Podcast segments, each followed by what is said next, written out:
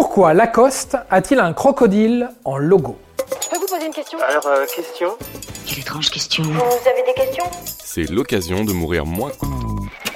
Alors pourquoi la marque Lacoste est-elle représentée par un crocodile et non pas par une virgule, trois bandes, un puma ou que sais-je? On en conviendra, un logo est généralement réfléchi, toujours en lien avec les valeurs de la marque ou son histoire. Alors, dans le cas de Lacoste, pourquoi ce crocodile?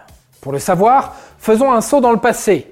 La marque Lacoste est créée en 1933 par André Gillier et René Lacoste. André Gillier, lui, c'est un polytechnicien français. Il est aussi surnommé l'industriel philanthrope, puisque le monsieur de son vivant a fondé beaucoup de sociétés.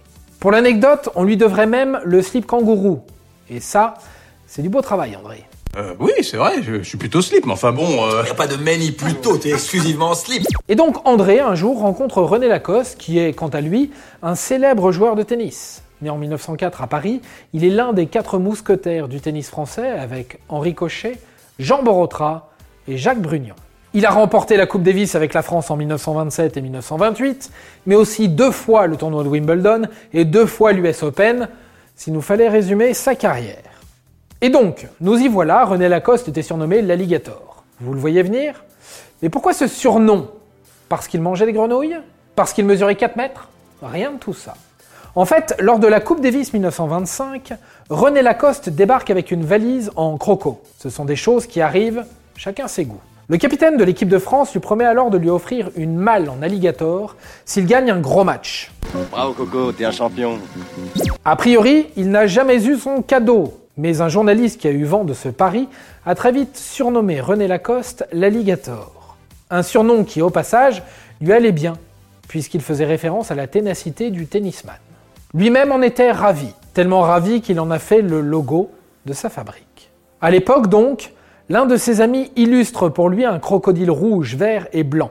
Cet emblème est ensuite brodé sur les blazers de notre cher René, mais aussi sur les chemises à manches courtes et en coton aéré, vêtement qui n'a rien à voir avec la chemise traditionnelle des cours de tennis, si bien que le crocodile, tout de suite, offre un style branché et élégant qui rompt avec les codes. René Lacoste va plus loin et se met à jouer en polo, et ça, c'est vraiment la classe.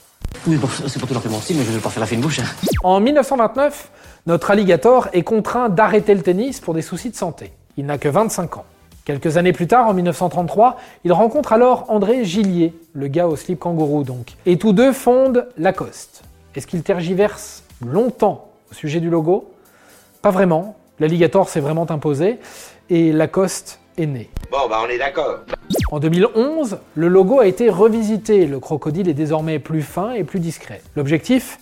Attirer aussi la jante féminine. Aujourd'hui, Lacoste se veut une marque premium décontractée. Les derniers chiffres en date nous apprennent que le groupe revendiquerait en 2017 2 milliards d'euros de chiffre d'affaires, 1200 boutiques, 10 000 salariés, 19 boutiques en ligne et sa présence dans 120 pays et 10 600 points de vente. Une sacrée réussite pour ce qui n'était qu'à la base qu'un simple pari. Et voilà, maintenant vous savez tout. Au revoir, messieurs, dames. C'est ça la puissance intellectuelle. C'était un podcast Genside.